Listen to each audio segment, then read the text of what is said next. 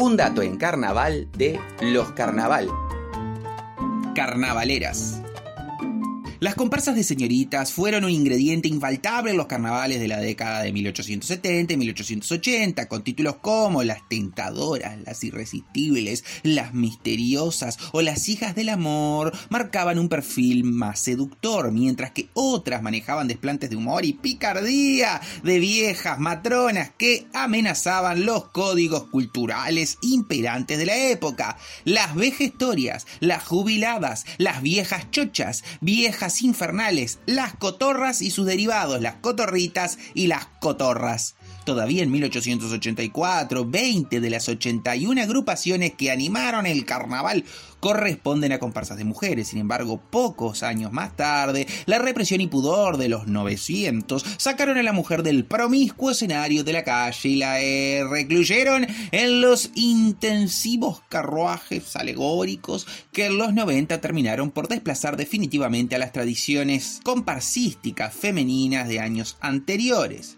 Muñecas para Kermés, si supieran. Arnubó, palomas mensajeras, ladronas de amor, ¿Cuál es más linda? Las vírgenes de Salomón e infinidad de otros títulos similares dan cuenta del derroche de gracia y elegancia que aportaron a la fiesta los cientos de carruajes femeninos que edificaron en los corsos de principio de siglo, mezclados con otros carros repletos de señores y señoritas que apostaron por apelativos bastante menos espirituales.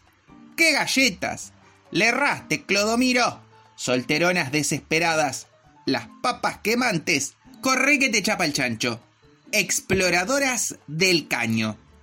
En los últimos años del siglo XIX y a principios del siglo XX, la censura pasó a formar parte de la nueva sensibilidad y el comportamiento de la mujer fue objeto de ella. Las mujeres fueron perdiendo libertades fundamentales de expresión, de participación, de ser.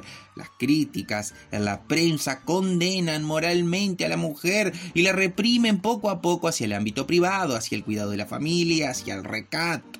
El historiador Barran señala, la mujer debía ser sumisa al padre primero y al marido después, esposa y madre abnegada, económica, ordenada y trabajadora en el manejo de la casa, modesta, virtuosa y púdica con su cuerpo, características que no concursan en el ambiente festivo carnavalero.